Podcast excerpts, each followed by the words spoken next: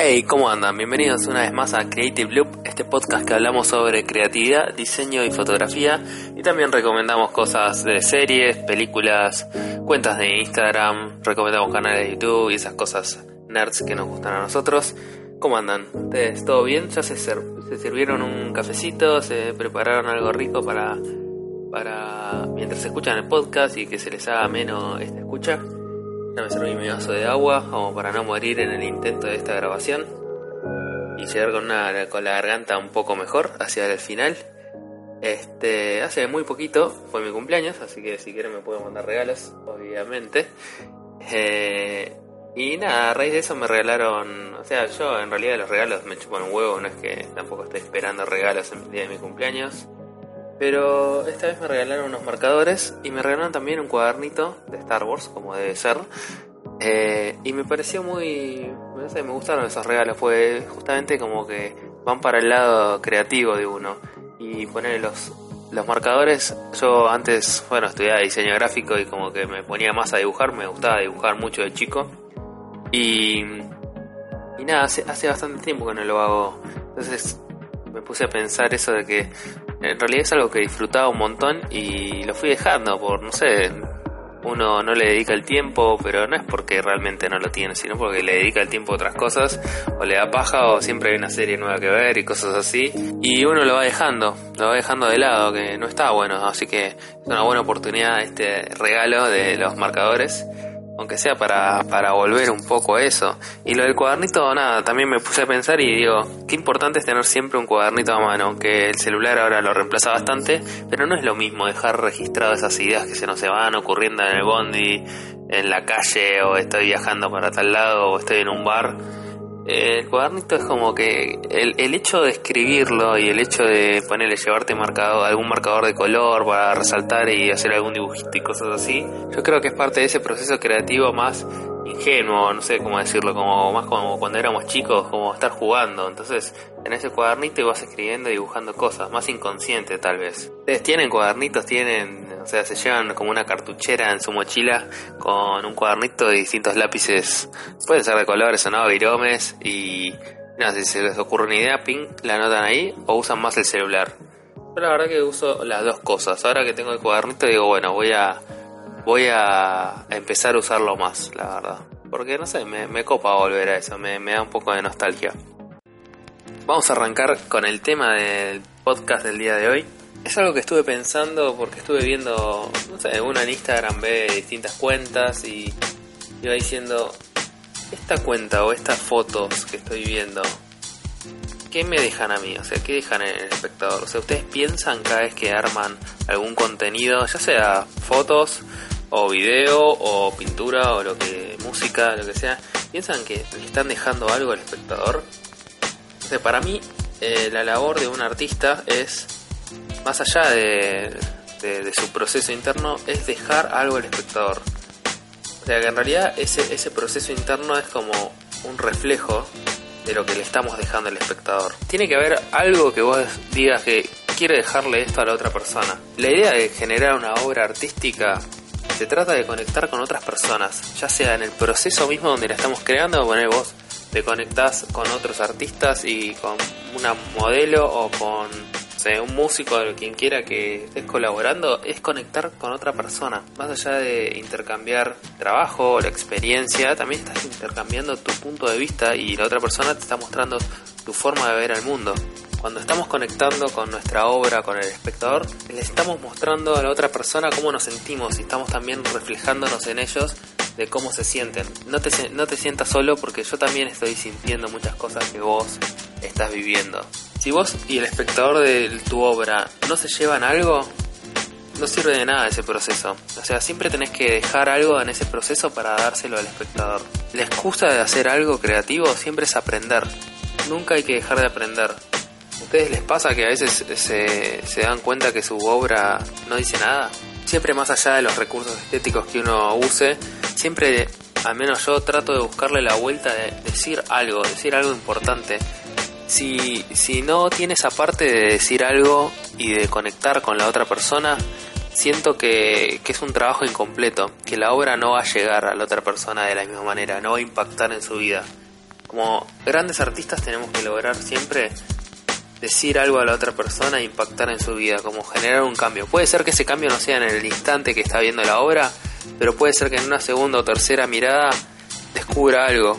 Me pasa últimamente con el cine, las películas de Marvel y eso así, películas más de Hollywood, de superhéroe, que las miro una vez y listo, ya no las quiero volver a ver, no, no tiene sentido volver a verlas, porque es como que justamente eso, no deja nada en el espectador, siento, como que no te deja nada, no aprendiste nada y no tiene sentido verla de nuevo porque sabes que no, no le vas a descubrir nada, entonces nuestras obras tienen que ser el cambio de eso, tiene que, tiene que haber una, una, una razón para volver a ellas porque siempre estás descubriendo cosas nuevas, así que usen su imaginación, usen los materiales que tienen a la mano y usen su aprendizaje y su forma de ver al mundo para mostrarle a la otra persona que no están solos, que ustedes se sienten igual para mostrarles algo, dejarles, dejarles algo.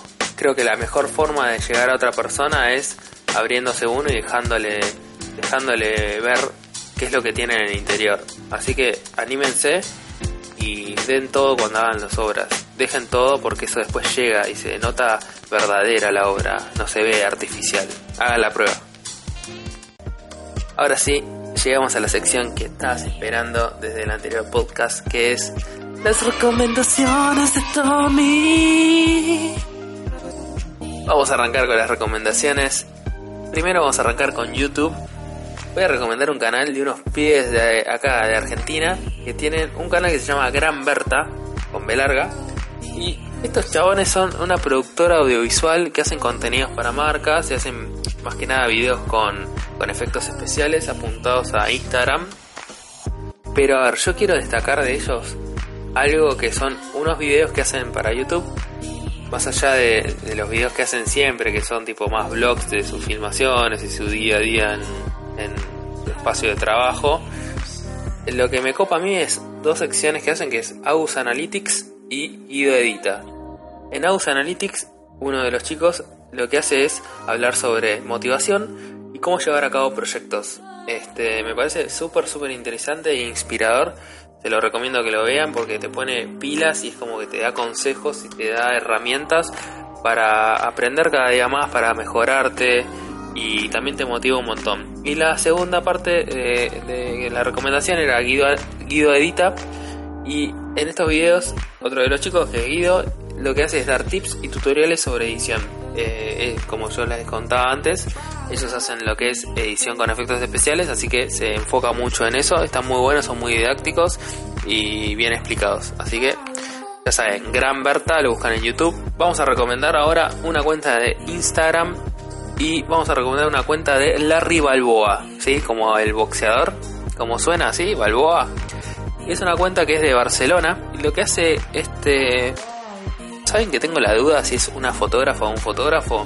Me parece que es una fotógrafa. Más allá de lo que, sube retratos, que me encanta como edita, que tiene una edición como medio vintage, medio particular, tiene también una, mezcla con arquitectura, o sea, mezcla, combina muy bien lo que es foto de retrato con modelos con la arquitectura. Y nada, se los recomiendo, a mí me inspira mucho porque bueno, como ya saben, yo hago fotos de retratos, así que búsquelo Larry Balboa. Voy a recomendar ahora una serie de Netflix que estuve viéndola y me la vi en un día, o sea, enfermo mental. Se llama Everything Sucks. Es una serie con esto de las modas que estamos viviendo de revivir épocas anteriores como Stranger Things que revivía a los 80. Bueno, esta serie lo que hace es revivir a los 90. Sé que no ha pasado mucho tiempo en los 90, es más, yo era chico en esa época, así que no pasó mucho tiempo porque soy joven todavía. Este, y ustedes pensarán, bueno, es otra serie donde se vuelve a rememorar una época, viste, juegan con eso y como que es medio ladri. Bueno, es lo que yo pensé cuando la empecé a ver. Dije, bueno, esto va a ser un robo porque van todo el tiempo a jugar a la nostalgia y no va a haber contenido. Pero no, me equivoqué. Más allá de lo estético que está bien, está correcto, digamos, de los noventas y como que es el primer entre para la serie, no se come a la serie. Entonces, eso es importantísimo porque está hecho el recurso ese de poner la serie ambientada de los noventas, pero está como está correcto, digamos, no, no atraviesa la línea de que ya sea grosero. Y La serie en sí tiene una trama que plantea temas profundos y conflictos de personajes son personas reales. Eso me gustó, como que realmente tiene conflictos eh, reales y tiene, o sea, más allá del recurso estético podría estar ambientado en cualquier época porque está, está buenísimo los conflictos que tienen los personajes. Y otra cosa que me llamó mucho la atención, que yo pensé también que iba a ser como una serie más adolescente, y no, tiene eh, personajes adultos que no están solamente decorados en el fondo, sino que forman parte activa de la trama y de la profundidad de estos conflictos. Así que se las recomiendo. Everything Sucks es una serie, aparte me encanta que los capítulos duran 20-30 minutos Así que te la devorás como loco. En, yo creo que en un día o en dos días te la terminás sí o sí. Y, deja algo colgado al final. No voy a decir spoilers, no nada, tranquilos. Deja algo colgado al final para una segunda temporada que espero que hagan. Porque nada, me gustó bastante la verdad. Y leí en internet, en Twitter sobre todo, que mucha gente la está comparando con Stranger Things y para mí es lo opuesto total a Stranger Things, no tiene nada que ver. Lo más parecido, si queremos ponerle alguna reminiscencia a alguna otra serie, es Freak and Geeks, que es la serie de Judapato que sacó hace mil años. a mí me encanta esa serie, la verdad, se la recomiendo también así medio cortito del pie. Creo que está en Netflix todavía, no sé si la sacaron. Eh, y Freaks and Geeks está ambientada en fines de los 60, principios de los 70, si no me equivoco. Y nada, es Judapato, así que es un sello de calidad está buenísima también, pero bueno, vean esta, Everything Sucks, y seguramente en alguna otra recomendaciones de Tommy vamos a hablar sobre Freak and Geeks porque es una serie clave para mí que me encanta. Eh, vamos a hablar sobre otra recomendación y en este caso les traigo un podcast, sí, porque ya eh, es un podcast que hablamos de podcast aparentemente. Eh, se llama El Cerebro de la Bestia, es un podcast que hablan sobre Nintendo, es un podcast de Argentina. Nada, me, gusta que más allá de hablar de las noticias y novedades sobre, no sé, nuevos juegos y, y avances y cosas así, hablan también, te cuentan la historia de distintos juegos, de la compañía, y de la parte, digamos, del proceso creativo de, de, lo que es Nintendo. Lo escucho hace un tiempo y fue una gran inspiración también para hacer el podcast. Es, es parte de lo que es, eh, tiene un canal de YouTube que se llama Zona Fantasma TV, que más allá del cerebro de la bestia hacen otros contenidos como gameplays y también reviews de series, películas. Pero nada, en este caso puntual les recomiendo El cerebro de la bestia, que es el podcast. Lo pueden encontrar en iTunes, en distintos portales, incluso en YouTube también está. Si sos fan de Nintendo o de los videojuegos, te lo recomiendo. Y ahora vamos a la última recomendación del día de hoy. Y esta es una recomendación, no por ahí tanto como siempre hacemos recomendaciones, pero el otro día me pasó que yo estoy muy enganchado con lo que es eh, las novelas gráficas de Mark Millar. El primer episodio hablamos sobre Chrononauts y ahí empecé a investigar sobre algunas otras novelas de Mark Millar que, que estaban buenas para leer. Y más allá de buscar en internet, fui un local que es la revistería, es bastante conocido, está en Cabildo y Juramento. Por lo general cuando he ido a otras casas de cómics así, como que eh, la gente que te atiende es medio mala onda, no sé, porque yo, yo no, entiendo demasiado de cómics, me gustan, pero no soy fan, no soy súper conocedor del tema. Y las veces que he ido a otras, la verdad es como que, no mala onda, pero como que no te explican, viste, como que quedan en el nicho encerrado. Y la verdad que cuando fui a la revistería, re buena onda la gente porque me puse a hablar con el chabón del mostrador sobre Mark Millar y me recomendó algunas algunas otras novelas para, para comprar. Muy buena atención, muy copado. Esto no está patrocinado ni nada, o sea, no es un chivo, simplemente es mi, mi experiencia que fui. Bueno, este es un nuevo podcast que está llegando a su final. Quería agradecerles por los mensajes y por la buena onda que me mandan.